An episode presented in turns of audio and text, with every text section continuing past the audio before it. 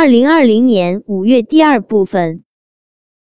一，新华社海南文昌五月五日电，为我国载人空间站工程研制的长征五号 B 运载火箭五日在海南文昌首飞成功，正式拉开我国载人航天工程第三步任务的序幕。二，五月八日。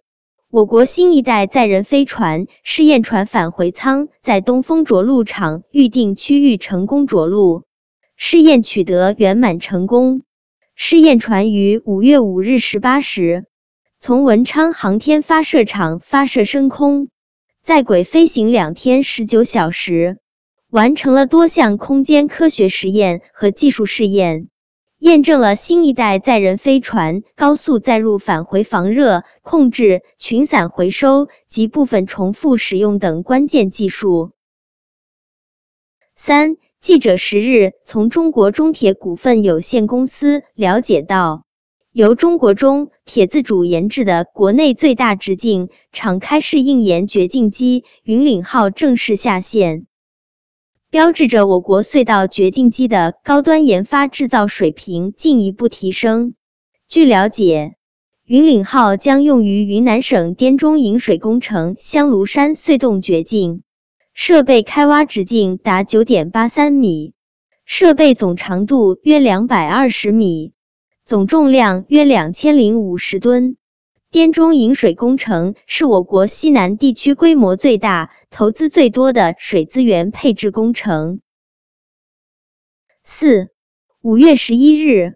我国首个大型页岩气田——中国石化江汉油田涪陵页岩气田，累计生产页岩气突破三百亿立方米。目前，该气田日产气量一千七百万立方米。可满足三千四百万户家庭日常用气需求。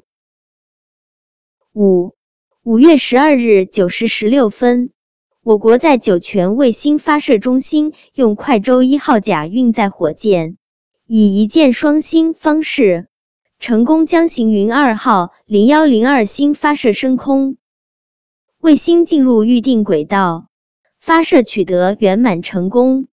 此次是快舟一号甲运载火箭第九次执行发射任务。六，二零二零年五月二十三日，国内首条海底高铁隧道永州铁路金塘海底隧道海上钻探工作已全部完成，为隧道主体的全面开工建设打下重要基础。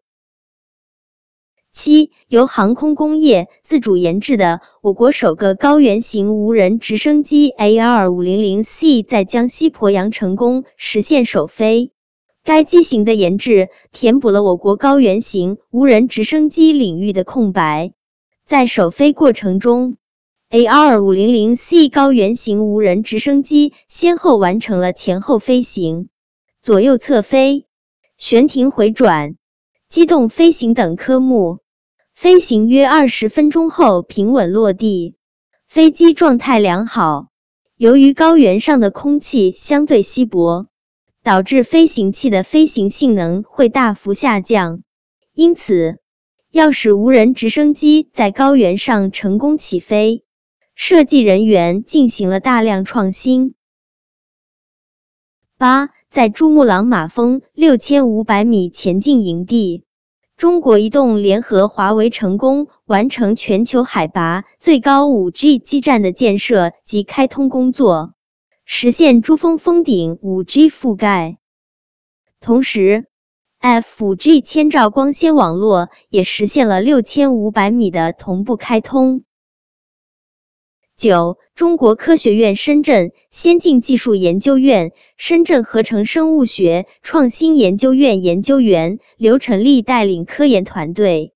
历时多年，以大肠杆菌为模式生物，揭秘细菌大小的决定因素，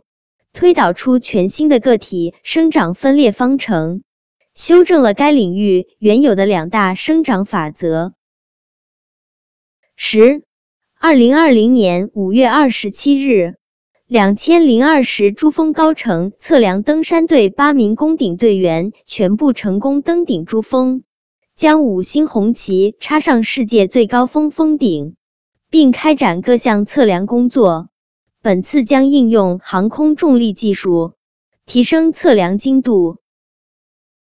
十一，在第四个全国科技工作者日到来之际，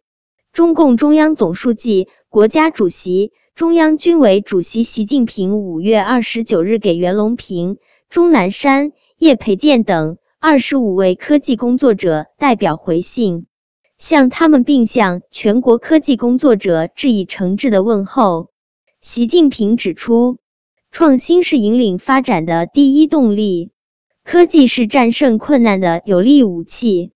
面对突如其来的新冠肺炎疫情，全国科技工作者迎难而上，攻坚克难，在临床救治、疫苗研发、物质保障、大数据应用等方面业以继日攻关，为疫情防控斗争提供了科技支撑。重点提示。二零一六年十一月就设立了以每年五月三十日作为科技工作者的节日。今年主题是科技为民，奋斗有我，弘扬航天精神，拥抱星辰大海是四百二十四航天日主题。致敬护士队伍，携手战胜疫情是我国今年五一二护士节的主题。十二。五月三十日四时十三分，我国在西昌卫星发射中心用长征十一号运载火箭，采取一箭双星方式，成功将新技术试验卫星 G 星、H 星发射升空，卫星顺利进入预定轨道，任务获得圆满成功。